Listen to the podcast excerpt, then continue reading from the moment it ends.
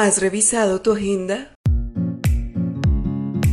Marta y María eran amigas de Jesús, dos hermanas con dos perspectivas de la vida muy diferentes.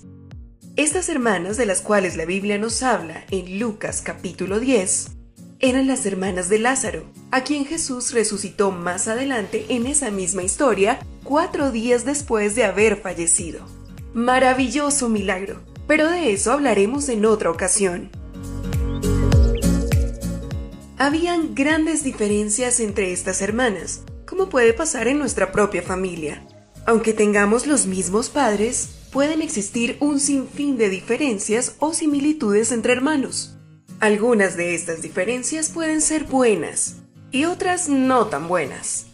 Podemos notar que tenían una relación muy cercana y eran buenos amigos según nos cuenta la Biblia. Imaginemos que recibes un aviso importante. Jesús viene en camino para visitarte en casa. ¿Qué es lo primero que harías si Jesús viniera a visitarte hoy mismo? No sé ustedes, pero yo me aseguraría que cada rincón de mi casa estuviera impecable, todo súper limpio y organizado. Me cercioraría de que todo estuviese en su lugar y prepararía lo más delicioso posible para ofrecerle, o en mi caso tal vez ordenaría algo de comer porque no soy muy buena en la cocina. Jesús prácticamente nunca viajaba solo, así que habría un mínimo de 12 personas más con él, sus discípulos, más los que vivían en la casa, más tal vez los curiosos vecinos que nunca faltan. Así que las mujeres de la casa, sin duda alguna, tuvieron que ponerse las pilas a preparar todo para esa eminente visita. La Biblia no lo afirma, pero tal vez Marta era la mayor de las dos hermanas, y por esa responsabilidad comenzó a hacer todo lo necesario para atender a sus invitados. Una acción simple, lógica, pero que nos da una lección muy importante y profunda. Ella sentía que tenía mucho trabajo en sus manos y que su hermana María no le estaba ayudando como ella lo esperaba. Marta comenzó a preocuparse porque las cosas no salieran como ella quería. Lo primero que podemos aprender es que las personas no siempre van a hacer lo que para nosotros parece tan obvio. Por naturaleza somos diferentes. Es absurdo desgastarnos y frustrarnos por eso. No debemos permitir que eso nos robe la paz, ni nos saque de nuestras casillas. Aunque no sea fácil de comprender en muchas ocasiones, aún las personas más cercanas a nosotros pueden actuar y hacer cosas con las que no estamos de acuerdo. Pero bajo toda circunstancia, tenemos que pedirle a Dios sabiduría y manejar toda situación de la mejor manera posible. Marta estaba afanada, preocupada, el afán usualmente es resultado de la preocupación. La preocupación es ese sentimiento de inquietud o temor que muchas veces nos inunda. Es esa zozobra o nervios extremos que a veces experimentamos porque algo nos sale como queríamos. Pero Dios hoy quiere recordarnos que Él no quiere eso para nosotros. Empezando porque esas preocupaciones o afanes solo empeoran la situación, pues traen temor. Además, eso significa que no estamos confiando totalmente en Dios como deberíamos. No se preocupen por nada, más bien oren y pídanle a Dios todo lo que necesiten y sean agradecidos. Filipenses 4:6 Al igual que Marta se molestó y se preocupó porque su hermana María prefirió sentarse a escuchar al maestro en vez de ayudarla con los quehaceres de la casa, nosotros muchas veces dejamos que la preocupación produzca angustia y traiga tribulación a nuestras vidas. Estas cosas nos pueden llevar a la depresión, pueden causar baja autoestima y hasta llegamos a juzgar a los demás sin verdaderamente analizar sus razones por actuar de cierta forma.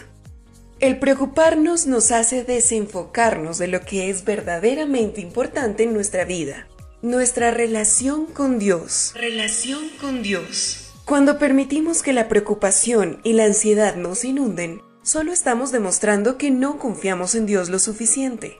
Se nos olvida que Él tiene el control de nuestras vidas, y mientras nosotros estemos haciendo nuestra parte, Él se encargará de poner cada pieza en su lugar en el momento indicado. ¿Qué ganamos con preocuparnos por las cosas exteriores cuando estamos descuidando lo interior, lo espiritual, nuestra relación con Dios? Si pensamos en la historia de estas dos hermanas de nuevo, la pregunta que tal vez nos deberíamos estar haciendo es, ¿cuál casa le interesa más al Señor? ¿Nuestra casa materialmente hablando o nuestra casa espiritual, que es nuestro corazón? Si vemos la palabra por un momento, Lucas 10:40 dice, Pero Marta, que estaba ocupada con muchos quehaceres, se acercó a Jesús y le dijo, Señor, ¿no te importa que mi hermana me deje trabajar sola? Dile que me ayude. En este solo versículo podemos ver cómo Marta, aunque estaba haciendo cosas que eran relativamente buenas, cometió muchos errores en su actitud y en la manera como manejó la situación. Se preocupó, se molestó, se enojó, juzgó a su hermana, tomó la decisión de quejarse, habló mal de su hermana en público, interrumpió a Jesús, cuestionó a Jesús, le hizo reclamos, actuó como la víctima, perdió su compostura y hasta le dio órdenes al maestro.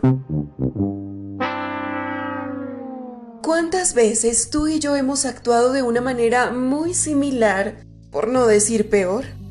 Analicemos cómo estamos reaccionando a las situaciones de presión en nuestra vida y hagamos los cambios necesarios para vivir conforme a su corazón.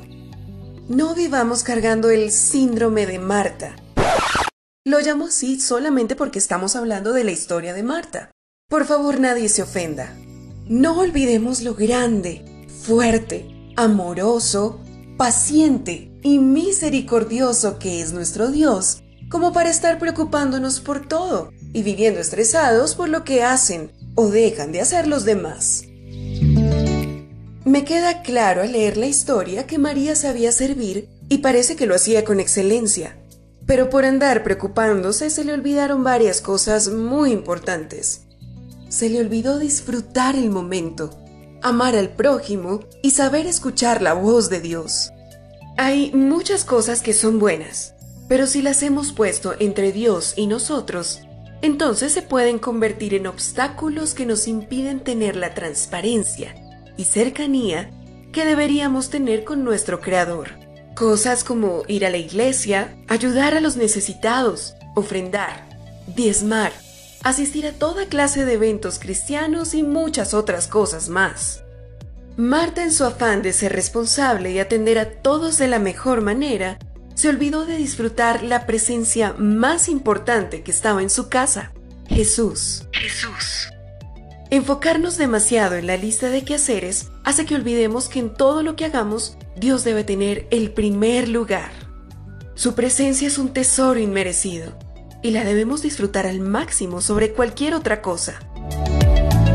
Si se lo pedimos, Dios nos puede ayudar a tener un buen balance para poder cumplir con todo lo necesario y que Él sea el centro de nuestra vida. No seamos como Marta, quien se preocupó demasiado por las cosas que eran importantes, pero no esenciales. Jesús en su infinito amor ama a las Martas y a las Marías por igual. Su amor es tan inmenso que hay suficiente para todos. Él ama a los diligentes, le gusta que seamos así, pero su corazón se derrite de amor cuando nos postramos a sus pies como lo hizo María, solo a disfrutar de su presencia, rindiéndose por completo a Él. Lo que María escogió al estar a los pies de Jesús es algo que perdurará para siempre, mientras que las cosas que Marta escogió hacer aunque tal vez eran buenas a la vista humana, eran solo pasajeras. Aunque Marta puede aparentar ser hospitalaria, atenta, sociable, en realidad es María la que finalmente atendió mejor al invitado de honor. Sin preocuparse mucho por todos los demás, ella se enfocó solamente en él y lo hizo su prioridad. De nada nos sirve ser responsables y diligentes en las cosas que no tienen valor espiritual. Nuestra eternidad con Dios no es negociable. ¿Cuál es tu prioridad en este día? ¿Qué es lo más importante para ti? ¿Lo verdaderamente eterno o lo que en un abrir y cerrar de ojos se nos va de las manos?